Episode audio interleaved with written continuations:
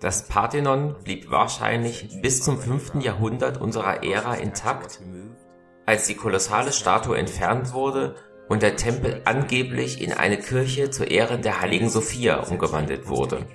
Im 6. Jahrhundert wurde er der Jungfrau Maria gewidmet.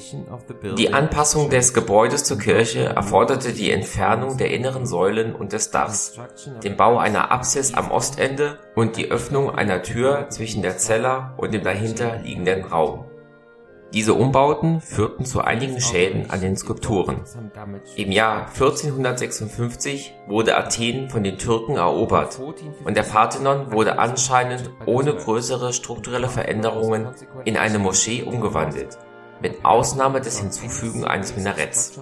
In diesem Zustand wurde er von Spon und Weller im Jahr 1676 beschrieben und die Skulpturen wurden 1674 vom französischen Künstler Carré gezeichnet.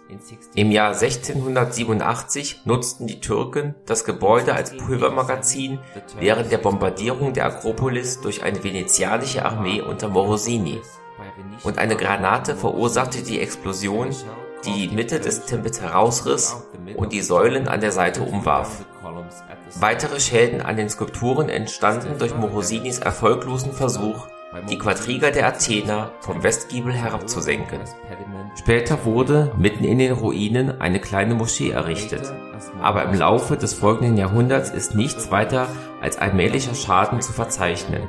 Abgesehen von den Besuchen verschiedener Reisender, insbesondere von James Stewart 1713 bis 1788 und Nicolas Rivet 1720 bis 1804, deren prächtige Zeichnungen die beste Aufzeichnung der Skulptur darstellen, wie sie in Athen existierte.